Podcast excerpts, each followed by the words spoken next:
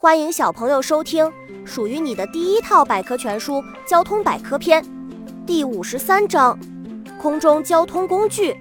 在人类发展的漫长历史中，一直梦想着可以像鸟儿一样自由地飞翔，像传说中的神仙一样腾云驾雾，来去自如。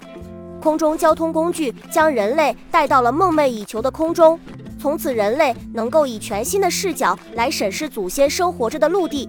以全新的视角记录着地球母亲或喜或悲的容颜。